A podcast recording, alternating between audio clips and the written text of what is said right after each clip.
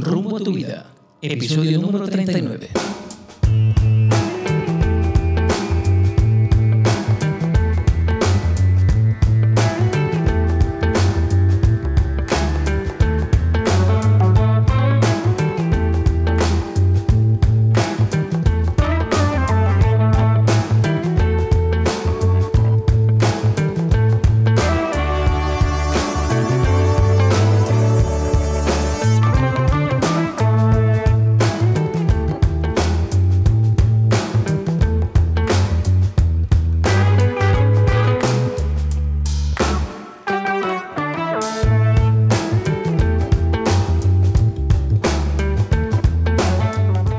Tal amigos? Y bienvenidos a un nuevo episodio de Rumbo a tu vida.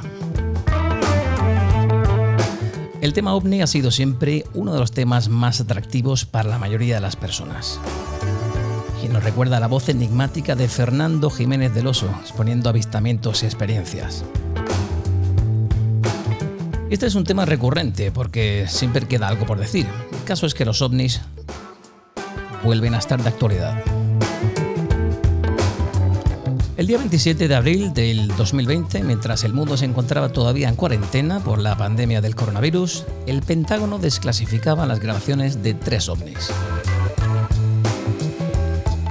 Los vídeos se habían grabado entre los años 2004 y 2015, pero llevaban años circulando en las redes sociales.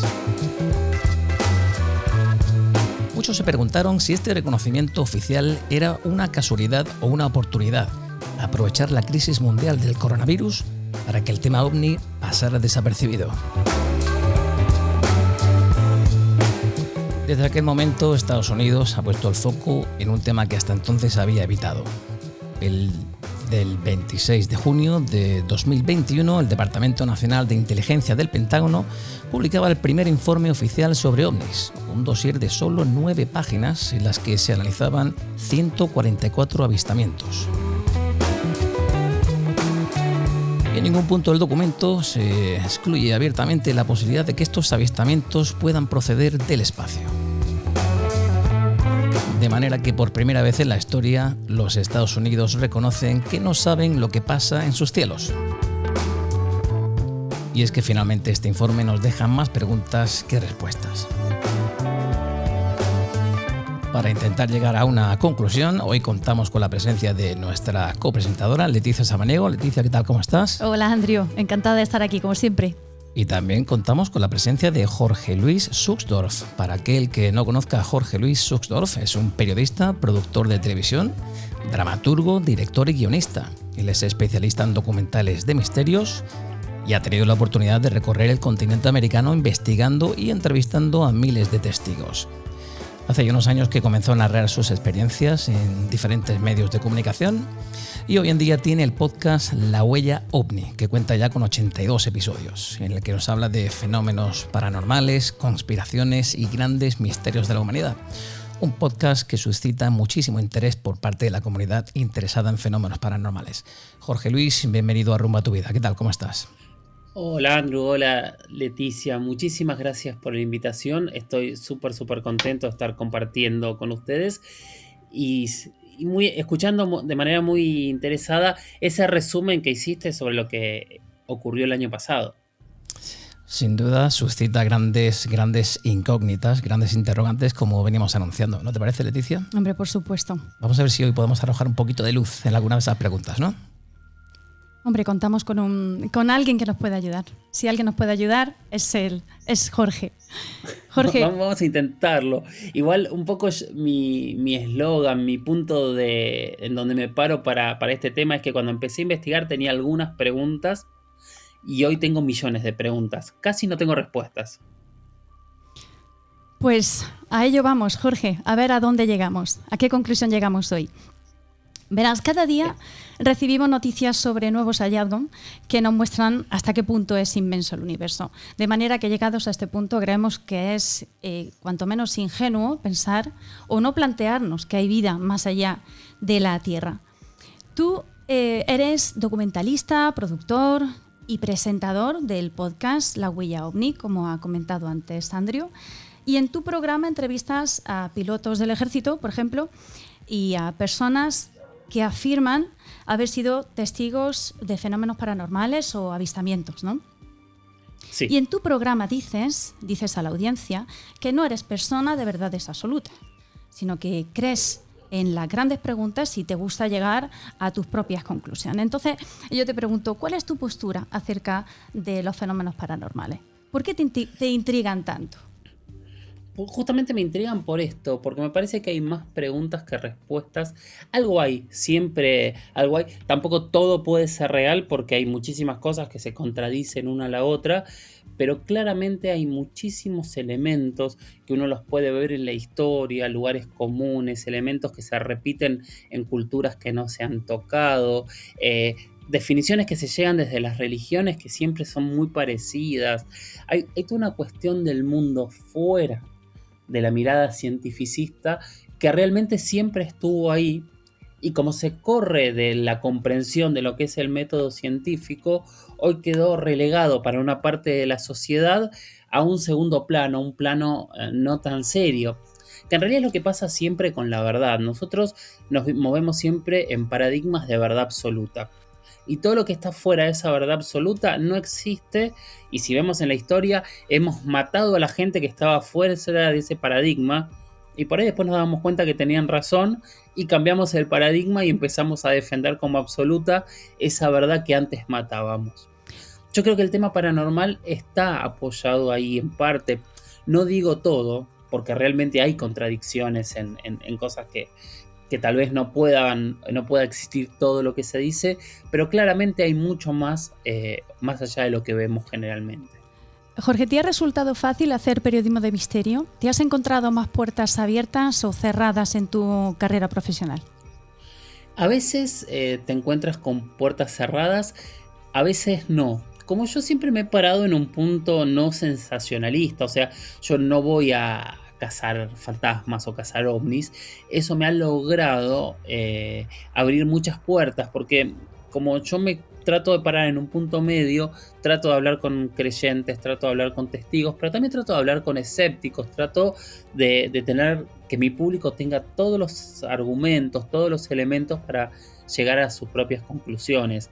Eso me ha llegado a sentarme con gobiernos, sentarme con militares que se dedican a investigar, eh, sentarme con investigadores privados, sentarme con gente que se dedica también, esto es muy interesante, hay mucha gente que se dedica a derribar estos temas eh, casi como, como profesión, que es muy loco, ¿no?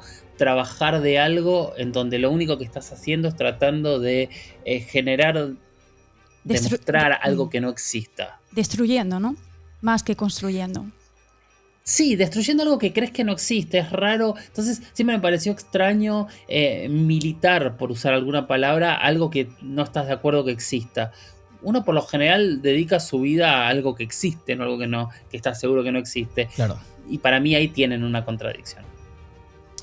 Jorge, como acabamos de decir, el gobierno de los Estados Unidos hace poco desclasificó y sacó a la luz pública unos informes que hasta ahora habían sido alto secreto, en los que develan, bueno, pues Sí. algunos encuentros, avistamientos de posibles ovnis. Incluso ya sabemos de la existencia del Blue Notebook, en el que dejaban constancia de bueno, su investigación de algunos de estos casos. Sin embargo, de cara a la sociedad, como dice Leticia, todo es negado, todo es puro secretismo. ¿Por qué los gobiernos ocultan mucho de estos datos y se niega todo cuando en ocasiones fueron cientos los testigos de estos encuentros? Hay gobiernos que, que niegan y gobiernos que niegan menos y algunos que tienen este, sus archivos abiertos. Y es una gran pregunta que tiene pocas respuestas. Eh, hay ex mm, agentes, ex eh, trabajadores de, gobiernos que ellos afirman directamente que, ocultan porque tienen tecnología secreta que no quieren mostrar. Eh, Paul Heller, el ex ministro de Defensa de Canadá, creo que es eh, la persona más interesante para escuchar en, en esta línea. Eh, pero hay muchos, muchos ex funcionarios que, que se dedican a, a, manejar esta línea. Hay muchos este, militares con los que yo he hablado y directamente lo que me dicen es que tiene que ver con un tema de seguridad, porque en realidad admitir la existencia de ovnis volando sobre los territorios, en realidad lo que están admitiendo es que hay vuelos ilegales en su territorio que no pueden controlar. Eh, hay quien dice que en realidad es porque tienen miedo al ridículo. Y está toda esta teoría que yo no comparto, pero puede ser que tiene que ver con... Hay mucha gente que dice si admiten la existencia de vida extraterrestre colapsaría nuestra sociedad. Yo no sé por qué colapsaría, pero eso es, otro de los argumentos. Para mí no hay una razón para, para poder hacerlo, pero cuando vas a los hechos realmente ocurre. Em, si bien en los últimos 20, 25 años hay muchísimos países que se han dedicado a desclasificar informes ovnis, eh, es cierto que hay mucho más oculto todavía. Y me quedo con el tema de la desclasificación porque para mí es de lo más interesante que ocurre. Ustedes piensen, cuando hablamos de un archivo clasificado, estamos hablando de algo que es secreto. Nos pasan dos cosas cuando se desclasifica una investigación ovni. Uno es que en algún momento un gobierno decidió investigarlo. Después de haber hecho esa investigación, alguien de ese gobierno decidió que esa información no podía ser pública. ¿Por qué? Y 20, 30 años después admiten haberlo investigado, pero también no hay ninguna desclasificación que nos muestre eh, conclusiones asombrosas. Entonces uno se queda pensando, ¿por qué dejaron esto oculto 20 años eh, si no decía nada extraño? bueno, nos dan las migajas ¿no? de, tales investigaciones. Al hilo de lo que dices, Jorge, me, gustaría que escuchases, eh, tú y toda la audiencia de Rumbo a tu Vida, la, bueno, el audio de los pilotos del ejército americano cuando avistan precisamente este tipo de objetos voladores. Muy bien.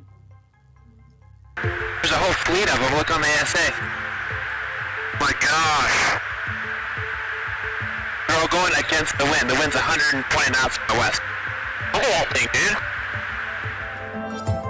Bueno, pues ahí tenemos una prueba de que están viendo una nave que, se está, que está volando junto a ellos a una velocidad increíble y con bastante, bastante fuerza G que nosotros hoy en día no tenemos. Eh, ¿Qué explicación da el gobierno americano ante todo esto? Bastante obvio, ¿no? Eh, tardó mucho en dar explicación. Este audio es, si no me equivoco, puedo equivocarme porque con las fechas me equivoco todo el tiempo, es del avistamiento de 2004. Sí. Ese mismo año, en México, en la zona de Campeche, en la zona del Caribe, había un avión que estaba patrullando la frontera y las aguas del Atlántico, buscando básicamente a, eh, vuelos ilegales este, eh, relativos al narcotráfico. Y ellos se encontraron con 17 objetos que los veían por la cámara infrarroja.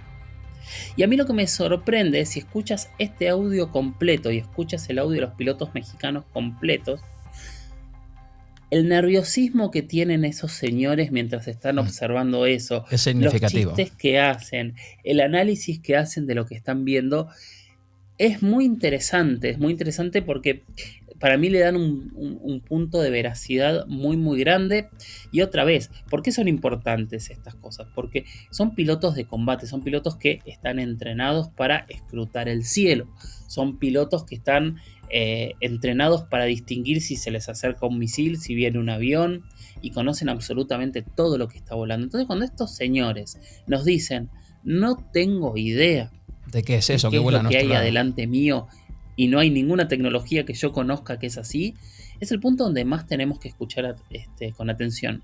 Y hay algo muy interesante de, de, las experiencias de los pilotos de Estados Unidos y tiene que ver con las entrevistas que algunos de los pilotos dieron después, que agregan algo que ya muchos pilotos de diferentes lados del mundo ya lo decían, pero que es estos objetos voladores no identificados tienen una característica más para ellos. Y es que son inteligentes, o sea, vuelan a voluntad propia. Y esto no es menor, porque ya descartamos una enorme cantidad de fenómenos que podrían ser. Ellos hablan de que estos objetos volaban de manera inteligente, o sea, alguien los dirigía. Además, no se trata solo de un avistamiento visual, sino que hay máquinas como los radares que también detectan este tipo de objetos y eso ha quedado reflejado en este tipo de informes, ¿no? O sea que no es solamente un piloto diciendo yo he visto un objeto el cual no sé identificar, no sé decirte qué sería, sino que el radar también lo ha detectado y otra maquinaria también lo ha detectado y como tú bien dices no son capaces de dar una explicación entre comillas, lógica y racional este tipo de eventos, ¿no? No, para nada. De hecho, eh, la primera declaración que hizo en este sentido el Pentágono eh, fue, eh, son ovnis, porque no sabemos qué son, pero creemos que son drones este, chinos, dijeron en el primer momento. y China, China está ¿Cómo no? ¿Cómo no? estar mucho tiempo con, con, con, con Luis Elizondo, con Luis Elizondo, que es un poco, creo yo, el responsable de que esto haya ocurrido. Luis Elizondo es un agente secreto de Estados Unidos que trabajó en diferentes áreas del gobierno y durante una década, la última década, se dedicó a manejar eh, toda la información ovni para el Pentágono. Hace unos años él decidió renunciar porque no coincidía con, con la política de ocultamiento y empezó a contar su verdad empezó con, una serie que se llama No Identificado y empezó un poquito a revolucionar el mundo con estos videos que vimos, que terminó obligando a, al Pentágono a admitir que eran verdad, entrevistando a los pilotos. Y algo interesante, yo recuerdo eh, tomándonos un vino aquí en la Patagonia Argentina en el año 2019 y que él me decía, lo que yo sé es mucho más, esto es solamente eh, la pequeña punta del iceberg, pero no me dijo qué más sabía. ¿Estás diciendo a la audiencia de Rumbo a tu Vida que tú estuviste hablando con Luis Elizondo de toda esta temática? Sí, sí, yo tuve la suerte de... Él vino en un momento a Argentina a, a hacer investigación ovni y yo les di el apoyo a la producción desde, desde Argentina y estuvimos viajando, estuvimos charlando mucho. De hecho, eh, usualmente hablo con él este, eh, de diferentes temáticas. Es una persona muy, muy interesante y es una persona que, que, no se dedicaba a esto. De hecho, él me contaba, él, para él fue eh, una misión más. Pero esa misión terminó durando 10 años, 10 años y se empezó a encontrar en todo el mundo con cuestiones extrañas que es un poco salvando las distancias, lo que a mí me fue pasando mientras yo fui recorriendo, que empiezas a encontrar patrones comunes. Y que no son el gris, el platillo volador con mm. remaches, no es lo obvio que todo el mundo conoce, y que yo opto por no contarlo para que no entre dentro de la contaminación cultural. Pero hay detalles que la gente por ahí en la tercera, cuarta repregunta, te cuenta y esos detalles son los patrones comunes que uno empieza a encontrar y empieza a decir claramente hay algo aquí. Pues vamos a escuchar a Luis Elizondo describiendo precisamente la tecnología de este tipo de avistamientos. Bien. Objects and they were in our controlled airspace and we did not we did not know what they were. The government has spent uh, decades looking into this topic through efforts such as Project Blue Book and ATIP and the UAP Task Force and others. And the fact that it is finally having an open conversation despite decades of denial, I think is, is, is, is a tremendous step forward. Pues nos dice que es un gran paso adelante el hecho de que haya sido investigado. El proyecto Blue, uh, Blue Notebook se llamaba, ¿verdad? Blue Book. Blue Book. Blue Book. Bueno, pues eh, Jorge, como experimentado periodista y tras entrevistar a muchos testigos que mantienen haber visto ovnis, algunos incluso dicen haber sido abducidos por extraterrestres, astrónomos y científicos, sin embargo, escépticos ante el estudio, recuerdan que las posibilidades de que haya seres inteligentes ahí fuera son remotas y de que nos crucemos con ellos bien en el espacio o en el tiempo lo son aún muchísimo más. ¿Podemos afirmar con rotundidad que no estamos solos? Yo creo que no lo podemos afirmar ni negar. La verdad es que no tenemos idea. Eh, hablando científicamente, ¿no? Hoy la ciencia busca vida extraterrestre constantemente. Siempre lo hizo, o sea, tenemos proyectos muy famosos como fue desde la década del 70 el proyecto SETI, que era la búsqueda de, enviar señales al espacio para ver si, si captábamos alguna respuesta y escuchar si venían señales del espacio.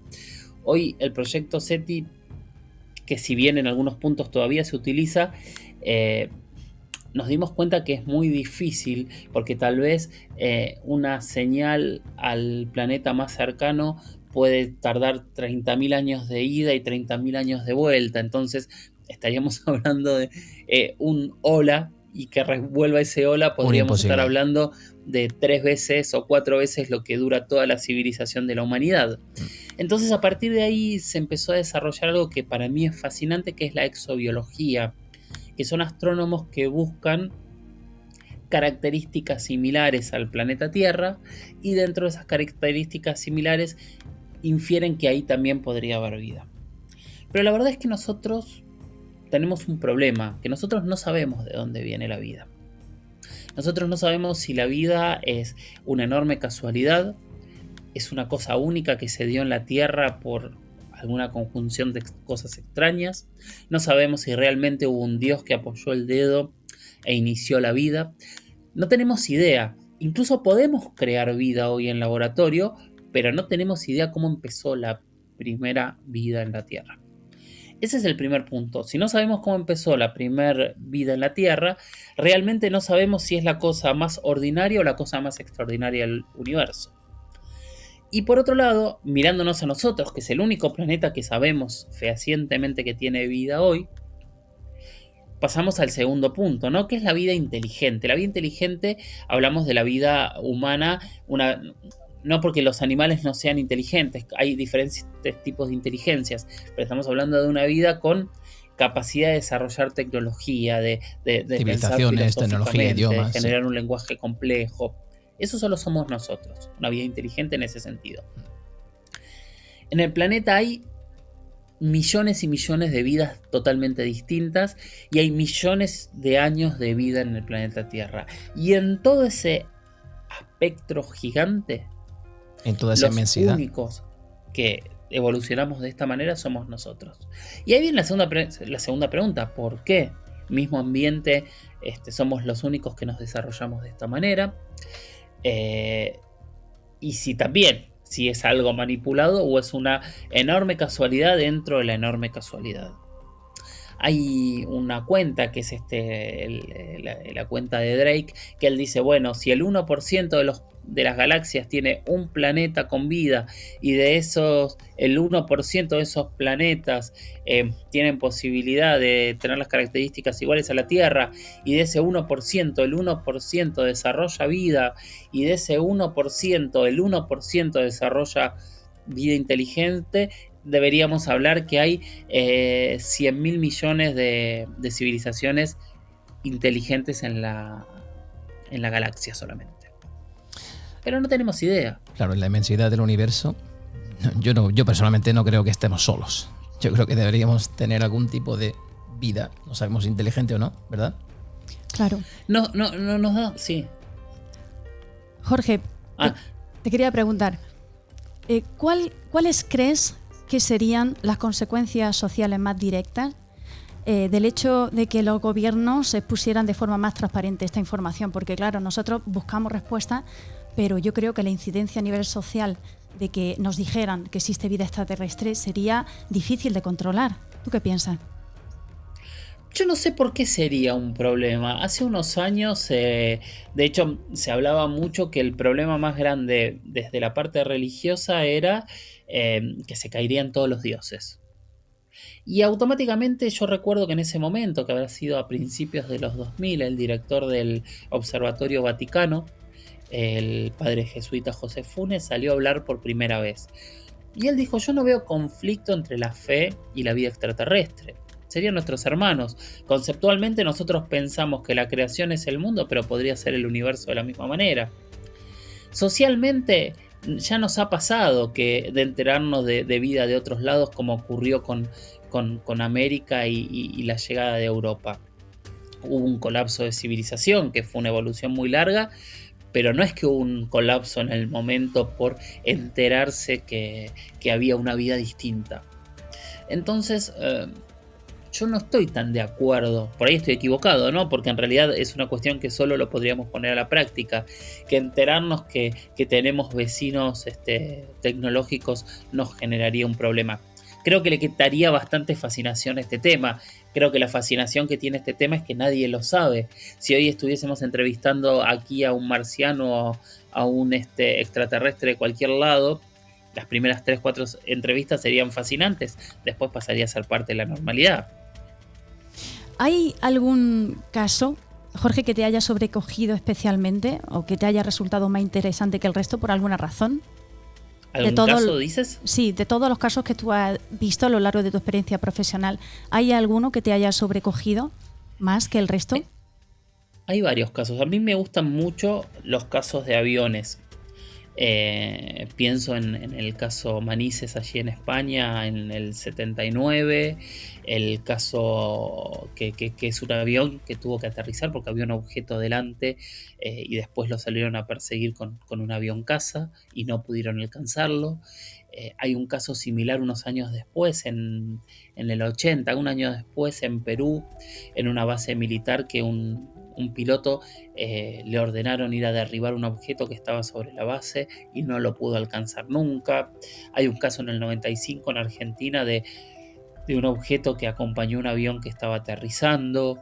Eh, Chile tiene cientos de casos de aviones también. Conozco casos de, aeropuertos que han tenido que cerrar porque había objetos volando sobre la pista y nadie sabía qué eran.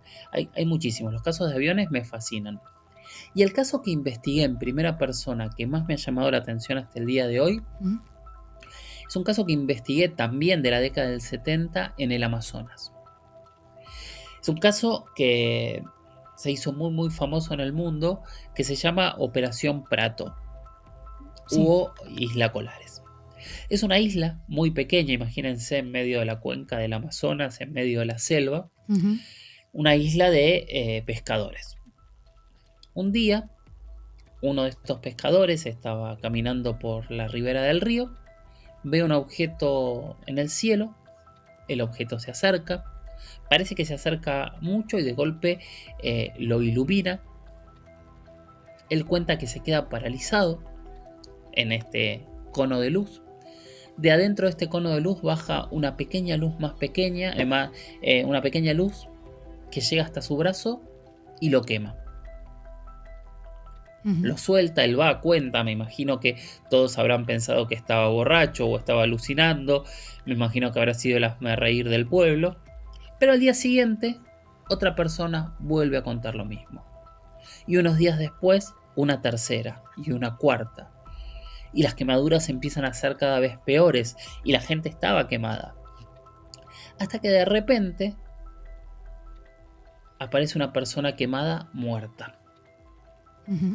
El pueblo se empieza a asustar, todos ven las luces, todos ven lo que sucede y se genera una histeria masiva y casi el 70% de la población del pueblo se va. Dejan la isla desierta. Entonces, escuchando todo este caos, la Fuerza Aérea de Brasil decide ir a investigar qué era lo que estaba ocurriendo en Isla Colares. Entonces envían una comisión hacen un campamento en las playas de, estos ríos, que, realmente es un paisaje que es maravilloso, porque es muy caribeño, o sea, son playas de río, ¿no? Ríos muy grandes con mucha fuerza, pero de arenas blancas. Es, es, un paisaje muy lindo. Bueno, ellos se instalan ahí y están cuatro meses. No hablan con nadie y un día así como llegan se levantan el campamento y se van. Muchos años después, en la década del 90, el responsable de, esta, investigación da una entrevista en la televisión. Dice que él vio las naves, que él vio los seres, que se contactó con ellos, que grabaron, este, que hicieron filmaciones, que tomaron fotos, y 15 días después de decir esto, se suicida. Con el tiempo, Brasil es uno de los países que más fuerza ha dado al intento de desclasificar las investigaciones oficiales sobre el fenómeno ovni que se, van, que se han dado en el país y logran en el 2006 que la Fuerza Aérea desclasifique parte de lo que había investigado en Colares y desclasificaron fotos, desclasificaron imágenes que habían dibujado los militares de lo que habían visto. O sea, primero admitieron que habían estado investigando y que había cosas extrañas que hasta el día de hoy no habían eh, admitido. No habían este, podido llegar a ningún tipo de conclusión. Años después, este, yo voy ahí a hacer un documental, me entrevisto con los testigos, hablo con gente que fue quemada, eh, hablo con la médica que curaba a todos, o sea, era un caso que realmente existía. Y en uno de los momentos me voy a la casa de la hija del ex gobernador de las islas, que era un militar, y que cuenta que un viernes por mes se juntaban a ver las filmaciones de las luces que se hacían en la isla. O sea, desde todo punto de vista este caso existió y al día de hoy no tiene una explicación de qué pasó y qué fueron estos ataques en Colares. Es increíble, ¿eh? Qué misterio, ¿eh? qué misterio. Y Jorge, em, yo creo que todos recordamos el caso del el Área 51. ¿Por qué se creó tantísima controversia y misterio en torno a eso? Bueno, no es el caso, los casos. En, sí, los casos en general. La infinidad de casos, de todo el que se acerca allí y que dice que ocurren cosas extrañas, ¿no? ¿Qué ocurre allí? ¿Por qué hay tanta controversia en torno a esto? ¿Ustedes saben por qué se llama Área 51? Yo creo que sí. Creo que porque ese cuadradito, ese pedacito de tierra se considera el estado 51. ¿no? Exactamente, porque se supone que tiene tanta independencia que funciona como un estado más de Estados Unidos. Lo sé por tu podcast, ¿eh? Buen alumno. En realidad es la base de Nellis. Es una base eh, de, pruebas aéreas que está en, medio del estado de Nevada. Yo estuve allá una vez, afuera, no adentro. Eh, y ahí se generaron muchas eh, dudas porque la gente que vivía alrededor veía luces extrañas todo el tiempo, porque diferentes investigadores empezaron a hablar de esta base, y lo interesante es que mientras los investigadores hablaban de esta base, Estados Unidos negó siempre la existencia de la base. Hasta 2007, incluso en juicios, oficialmente decían que no existía, cosa que es eh, una infracción a la ley muy, muy grande. Muy curioso. Y llamaba mucho la atención. Eh, a partir del año 2007 ellos admitieron que la base existía, pero que no era una base con tecnología extraterrestre, sino que probaban diferentes tecnologías que después aplicaban. En eso empezó a salir gente que eh, empezó a decir que trabajaba en la base. Hay un caso muy muy interesante que es el de Bob Lazar, que es una persona que apareció eh, y dijo que él era un ex empleado y que él trabajaba con eh, un elemento, eh, ahora se me fue el nombre, que estaba fuera de la tabla periódica, que unos años después apareció, y que trabajaban con un platillo volador tratando de rehacer la tecnología. ¿Qué es lo que se dice que se hacía y que es súper interesante? Es lo que nosotros conocemos hoy como retroingeniería o ingeniería inversa, que es desarmar algo para ver cómo funciona. Que es algo que se hace hoy en en investigación entre empresas o entre gobiernos. Yo no sé si recuerdan que hace unos años un, dron de Estados Unidos se cayó en territorio chino y hubo un problema diplomático muy grande y los chinos se lo terminaron devolviendo en cajas. que para la gente esto fue eh, en realidad una afrenta de que se lo habían roto. Totalmente. En realidad devolvérselo en casas, cajas lo que había significado es que habían hecho eh, retroingeniería. Lo habían desarmado para ver cómo funcionaba y habían replicado eh, las tecnologías. Lo que dicen muchos investigadores es que a partir de la caída de objetos, que hay caídas de objetos en todo el planeta, que no sabemos si son extraterrestres o no, si son naves, pero sí hay muchos incidentes de caídas en todos lados. Lo que ocurre es que eh, lo que dicen es que recuperando estos objetos que supuestamente serían de tecnología extraterrestre, se empezaron a utilizar muchas tecnologías en la Tierra. Yo no sé si es real o no, pero realmente a partir de finales de la década del 40 hemos tenido la evolución tecnológica más grande de la historia de la humanidad a niveles que no tiene sentido y muchos de esos descubrimientos no es claro de dónde salieron.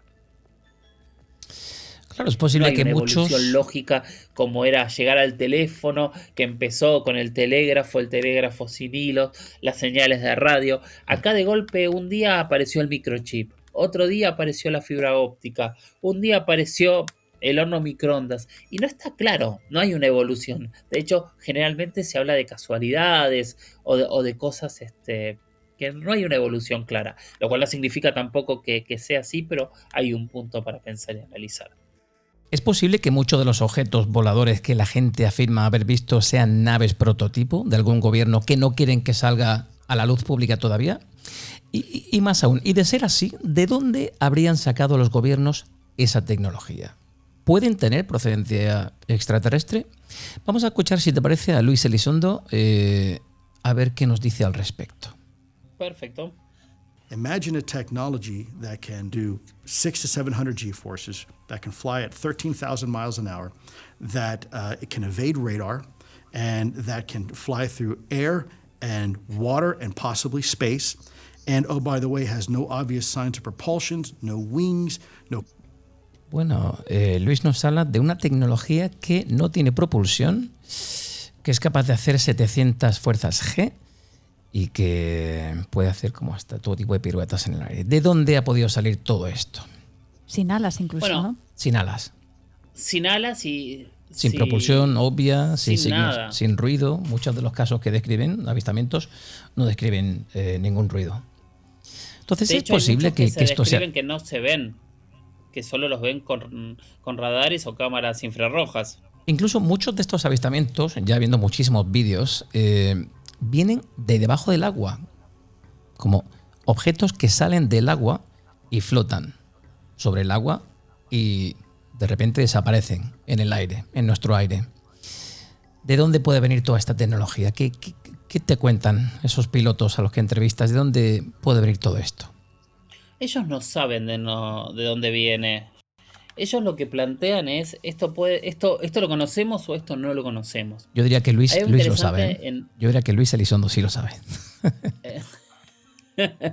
es muy probable que Luis este, lo sepa. No me lo dijo.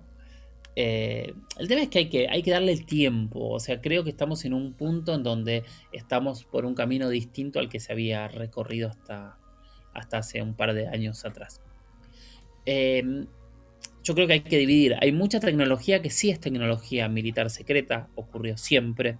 Por ejemplo, eh, cuando en los 80 y 90 se empezó a hablar del, del ovni triangular, que después nos enteramos que era el avión espía de Estados Unidos, o hay muchísimas pruebas de cazas de misiles o esos misiles que salen a cazar otros misiles, que claramente son eh, cosas que se han visto en diferentes partes del mundo hay muchas pruebas que claramente son drones otra vez, porque había muchos eh, testigos que hablaban de objetos que se frenaban de golpe o que se movían de una manera que no había vida que pudiese soportarlo dentro de, la nave. Y hoy podemos entender que podrían ser pruebas de drones sin problema.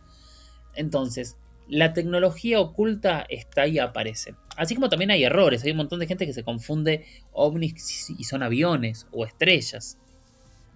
Estamos tan, tan acostumbrados a mirar al cielo. Pero yo creo que hay que prestar atención en esos objetos que no cambian a lo largo del tiempo.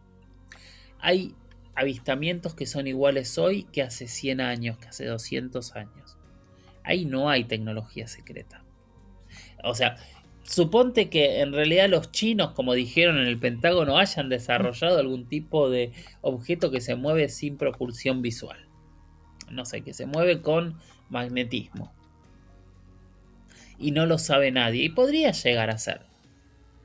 Hay que esperar un tiempo a ver si lo dicen o si aparece algo similar. Perdón, perdón por la interrupción. Luis Elizondo, en una entrevista, yo le escuché decir que posiblemente el ser humano disponga de esta tecnología en los próximos 80, 100 años. Así de convencido está. Sí, ellos hablan de algo que se llama metamateriales, que son materiales ajenos a la Tierra que se están recuperando de estos objetos caídos y que se están estudiando para utilizarse.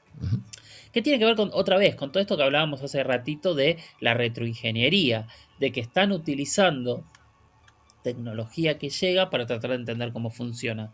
Después hay gente que va mucho más allá y dicen que en realidad los grandes gobiernos tienen acuerdo con civilizaciones extraterrestres que les proveen directamente tecnología. Wow. Eso, suena grande. Eso suena bastante grande. Sí. Claro, pero cuando escuchas, por ejemplo, a, esta persona que les decía antes, a Paul Heller, que es un ex ministro de defensa de Canadá diciéndolo, no es un borracho en una plaza que está diciendo. Claro. Jorge, te decía, ¿qué es lo que más te suele preguntar tu audiencia? si los ovnis existen. Así, directamente, ¿no? Tiene millones de preguntas que responde en todos esos podcasts, ¿eh? sí, sí, lo sé. Alguna que otra ha contestado, ¿eh? Jorge, el, 2, el 2 de julio, el 2 de julio de 1947, un objeto desconocido se estrelló en un rancho cerca de la ciudad de Roswell, Nuevo México. Para algunos, aquello que se estrelló fue un disco volador, tal y como le llamaron al día siguiente. Sin embargo, el ejército de los Estados Unidos declaró que era simplemente un globo meteorológico convencional. Esto posteriormente generó diversas teorías de conspiración, como tú bien sabes. Y sin duda fue un incidente que desencadenó todo tipo de conjeturas y especulaciones. ¿Qué crees tú que sucedió allí realmente? A mí lo que más me sorprende de Roswell es eh, la torpeza con la que se manejó todo. Y que se sigue manejando hasta el día de hoy. Porque en realidad hablan de que se cayeron tres objetos, no uno. Eh, y lo que empezaron, primero se publica esa nota tan famosa en el periódico en donde se dice se cayó un platillo volador cerca de, eh, Roswell. Pero sí de claro. Sí, esa nota está puesta en todos lados y fue así. Eh, después llegó el ejército y dijo se trata de un globo, como bien decías. Los testigos dijeron es imposible que se trate de un globo. Y mucho tiempo después dijeron que en realidad se trataba de un proyecto secreto, que eran unos globos que iban a la estratosfera para medir la actividad, eh, actividades nucleares en Rusia, que era un proyecto que se llamó Proyecto Mogul, y que uno de esos globos del Proyecto Mogul se habría caído ahí. Ahora, el tema es que el Proyecto Mogul empieza varios años después. Algo no concuerda. Claro, entonces nada concuerda. Ahí hay un, investigador de Estados Unidos que se llama Donald Smith, que realmente eh, es el que más investigado, investigó este tema. Y ellos están convencidos que algo cayó. De hecho, hay una teoría relativamente nueva que dicen que era la zona donde se trabajaba toda la tecnología nuclear de Estados Unidos y que había una tecnología de radares y de antenas muy específica y que eso es lo que habría hecho caer a estos tres objetos. Jorge, hay otra temática que has abordado en alguna ocasión en tu podcast, en La Huella Omni, y se trata de nuestros orígenes, de nuestra procedencia. Ya has, comentado esto antes, ¿no? Eh, también en torno a esto hay diferentes teorías, muy diversas. ¿Podrías comentarnos alguna de ellas? Sí, es, a mí me, fascina, o sea, de hecho he hablado con muchos biólogos, con, con personas que se dedican a entender la evolución, eh, con antropólogos, porque lo que más me llama la atención a mí es, es, esto que yo decía al principio, ¿por qué somos los únicos que evolucionamos de esta manera? ¿Por qué nuestro cerebro evolucionó distinto al resto de los animales y según las teorías eh, de evolución, en realidad de estar todos este, en el mismo ambiente nos debería de alguna manera haber hecho ser similares. Los antropólogos con los que yo he hablado, que no sé si es la única posibilidad, en realidad lo que me explicaban es que nuestro cerebro se desarrolla a partir del fuego. Cuando empezamos a manejar el fuego, empezamos a comer el tuétano de los huesos. Y ese shock proteínico es lo que hizo que nuestro cerebro empezase a trabajar de otra manera. Pero digo yo, los perros no estaban al lado nuestro en ese momento. ¿Por qué los perros no evolucionaron de la misma manera? Y siempre se ha estado hablando del eslabón perdido, ¿verdad? Sí. Que es, eh, es un gran punto, ¿no? Este. Cuando hablamos de un eslabón, en realidad eh, siempre todos nos imaginamos que es eh, un, pedacito de un rompecabezas que falta. En realidad, un eslabón en una evolución tan grande y de tantos, de, una población tan grande, no es una persona, sino son momentos y, porque la evolución no era lineal de, de, uno a otro, sino que eran muchísimas cuestiones en paralelo. Y ahí es donde está esa pregunta que todos nos hacemos, si, si ahí alguien nos, nos hizo alguna especie de, de, invención genética, de, nos manipuló para desarrollar inteligencia, como bien nosotros podríamos haber hecho, o sea, porque no estamos diciendo nada que el ser humano hoy por hoy o en algunos años no lo haga. Este, y es una gran pregunta que, es una pregunta, hay un investigador que se llama Zacharias Setchin, que es el que generó todo, toda esta teoría de los Anunnakis, que lo que cuenta en su teoría es que en realidad lo que él cree es que los Anunnakis bajaron a la Tierra a buscar oro y modificaron genéticamente al mono para que trabaje en las minas para, para sacar el oro y que después este ser humano se termina rebelando contra ellos. ¿Será verdad? No lo sabemos. la verdad, bastante curioso.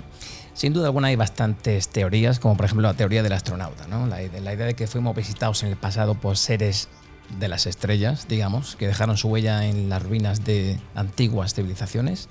Hay incluso quien afirma que estas civilizaciones no disponían, antropólogos dicen que no disponían de los conocimientos matemáticos para construir esas gigantescas estructuras y que alguien, entre comillas, superior pudo habernos visitado. ¿Con cuál te quedas? ¿Qué hay de verdad en todo esto? Hay muchas preguntas. Eh, yo quiero ser muy eh, quiero tener mucho cuidado con estas respuestas siempre porque yo creo que eh, no tenemos que menospreciar la tecnología y el conocimiento que tuvieron nuestros pueblos. Realmente el ser humano ha logrado cosas grandiosas en diferentes momentos de la historia. Entonces, este, poner esos conocimientos o esos este, grandes logros en que alguien los ayudó a veces puede terminar siendo muy injusto. Pero realmente cosas que no tienen explicación. O sea, y que tienen que ver con la matemática, pero también con la ingeniería. O sea, si ustedes viajan a las pirámides hoy, ¿cómo hicieron para eh, hacer un estudio de suelo tan perfecto para que las pirámides, miles de años después, con todo ese peso, no se hayan movido y derrumbado? Claro. O sea, piensen lo que es un estudio de suelo para hacer hoy un edificio. Efectivamente. Sí, teniendo en cuenta que aún hoy en día se construyen puentes que se caen, ¿eh? Total, totalmente. Y así podemos hablar, por ejemplo, los mayas, todos sabemos que, que nadie lo tiene muy claro en qué, ¿no? Pero todos sabemos que fueron unos grandes este, estudiosos del cielo y en realidad llegaron a conclusiones que deberían haber tenido por lo menos 5.000 años más de observaciones de lo que tuvieron. Todos los días mirando el cielo, 5.000 años para poder llegar a las conclusiones que llegaron. ¿Y ese conocimiento de dónde lo sacaron? ¿Quién se los dio? Todos son incógnitas. Si no estaban ahí antes. Jorge, recientemente tuviste el honor de formar parte del conocido programa Alienígenas Ancestrales de History Channel, apareciendo no solo junto a expertos, pilotos de aviones, científicos y antropólogos que estudian este tipo de casos misteriosos. Cuéntanos tu experiencia en Alienígenas Ancestrales. ¿Por qué no le cuentas a la audiencia de Rumba tu Vida qué es este programa y lo que ha supuesto para ti participar en él? Alienígenas Ancestrales es eh, un programa, una franquicia de, History Channel en todo el mundo, en, España es el canal de la historia, eh, que es de los programas eh, más emblemáticos que tiene hoy la señal, porque es uno de los programas más largos, creo que va por la temporada 16 o 18, o sea, debe, tener, debe estar cerca a los 20 años de, de capítulos ininterrumpidos, que es un programa que está basado sobre todo en las teorías que en la década del 70 desarrolló eh, un suizo que se llama Eric von Daniken, que tiene que ver con todas estas teorías de buscar en el pasado eh, migajas que nos lleven a que hubo un contacto con civilizaciones extraterrestres. Eh, es un programa de debate sumamente interesante, polémico también muchas veces en las afirmaciones que generan el otro día justo hablaba con una profesora de historia que me decía, mis alumnos me interrumpen la clase para hablar de alienígenas ancestrales y dicen, ah, pero lo vimos en el canal de historia. Bueno, pero no, este, pero es muy interesante rever y repensar la historia de otra manera. Yo produzco eh, para History Channel muchos documentales, eh, sobre todo para la parte latinoamericana, si bien algunos incluso se han dado en, en España, no son las mismas series de, Estados Unidos, son series locales. Eh, todo lo de ovnis eh, lo había hecho yo en, Latinoamérica y en, hace un, año atrás me invitaron a, colaborar primero en, en, la selección de entrevistados que iban a participar desde América Latina en una versión latinoamericana de la serie, que era ver las cosas que hay en América Latina desde adentro. Entonces se habló de de, las ruinas de los incas, de los preincaicos, de los mayas, de los aztecas, de los olmecas, de, de los aviones este, de oro de Colombia. Y la idea era hacerlo desde adentro y yo hice como una pequeña selección de quienes me parecían que podían ser los entrevistados. y en un momento me invitaron a participar. Yo usualmente en mis programas no participo, de hecho este año hice otra serie que se llama Inexplicable eh, y no participé, o sea, estuve detrás de cámara viendo el contenido. Pero como esta vez no lo producía yo, eh, decidí participar. Y la experiencia fue súper interesante. El tema por ahí más eh, delicado es que ellos afirman cosas que yo no afirmo. O sea, ellos aseguran y sus conclusiones siempre terminan siendo porque nos visitaron. Mm. Y ustedes saben que mi planteo es, yo no sé qué pasa, te puedo decir que acá hay algo extraño y que no tiene explicación. No sé si son extraterrestres, tal vez lo sea. Pues quizá por eso mismo tu programa sea tan grande. Grandes incógnitas, grandes preguntas, de dónde venimos, por qué estamos aquí, estamos solos, hacia dónde nos dirigimos, regresaremos a las estrellas. Jorge, esperamos que sigas haciendo un trabajo como el que estás haciendo actualmente con la huella ovni y con todo ese tipo de documentales que andas haciendo. La verdad que ha sido una masterclass en esto del fenómeno ovni, avistamientos, ovnis, pilotos, antropólogos, sociedades. ¿Qué te parece? Para mí me resulta tan interesante hablar con alguien que sabe tanto de este tema, porque al fin y al cabo es un tema en el que todos en algún momento lo hemos hablado en familia. Y nadie admite estar interesado en este tema. Porque yo cuando lo comentaba. Hay muchos clichés el otro sobre esto. Sí, ¿verdad? Compañeros, eh, bueno, decían, ¿vas a hacer un episodio sobre ovnis? Y te miraban raro, ¿eh? ¿A ti cómo te mira? Bueno, tú ya llevas décadas haciendo esto, o sea que Jorge tiene que estar más que acostumbrado, ¿no? Pero, sin embargo, perdonad, sin embargo, eh, todos los programas que tratan de este tema, como puede ser Cuarto Milenio, tienen una audiencia increíble. O sea que, Jiménez, claro. sí, sí, sí, totalmente. Sí, yo creo que hay mucho prejuicio con este tema. Em, creo que siempre hay prejuicio con las cosas que se corren del paradigma de verdad que vive el ser humano en todas las épocas y se lleva a ridiculizar, pero si ustedes se van al pasado, pasó siempre, o sea, pasó cuando el paradigma era la fe católica, pasó cuando el paradigma era el rey, pasó cuando el paradigma era la naturaleza, siempre cuando alguien se corre de la verdad del paradigma, eh, la gente se pone incómoda. Porque necesitamos verdades absolutas. Necesitamos que alguien nos diga cómo es todo para poder tener nuestro día siguiente. Es parte de, la sociedad. Pero también yo creo que por otro lado, las preguntas, las grandes preguntas que no tienen respuestas, nos movilizan, nos hacen buscar respuestas. Y las grandes verdades, que aceptamos como tal, nos paralizan, nos, nos conforman y nos dejan seguir. Entonces, por más que nuestra conclusión al final del día sea esto no existe, creo que es muy sano preguntarnos y repensar cada día qué es lo que hacemos. Pues Jorge, no me queda otra que darte las gracias por haber venido a nuestro podcast a arrojar un poquito de luz ante tanta pregunta y tanta duda. ¿Verdad que sí? Y a darnos esa conclusión tan maravillosa para nuestro final de podcast. Bueno, yo les agradezco muchísimo. Quien quiera seguirme en redes, estoy en Instagram, estoy en Twitter. En Instagram soy arroba Jorge Luis S oficial. En Twitter soy arroba Jorge Luis S-77. Tengo un canal de YouTube en donde estoy empezando a subir muchas de las entrevistas que hice a lo largo de mi vida, que a nivel documentales siempre se usan 30, 40 segundos y las estoy poniendo completas, que se llama una sección que se llama entrevistas para sentarse y escuchar y conocer a algunos de los expertos más importantes del tema. Y nada, aquí estoy eh, a disposición de, lo que quieran y muchísimas, muchísimas gracias. Pues emplazamos a la audiencia de Rumbo Tu Vida a que sigan también el podcast de La Huella OVNI. Muchísimas gracias por visitarnos. Eh, gracias desde este lado del océano. Jorge, un fuerte abrazo. Hasta pronto, Jorge. Chau, chau.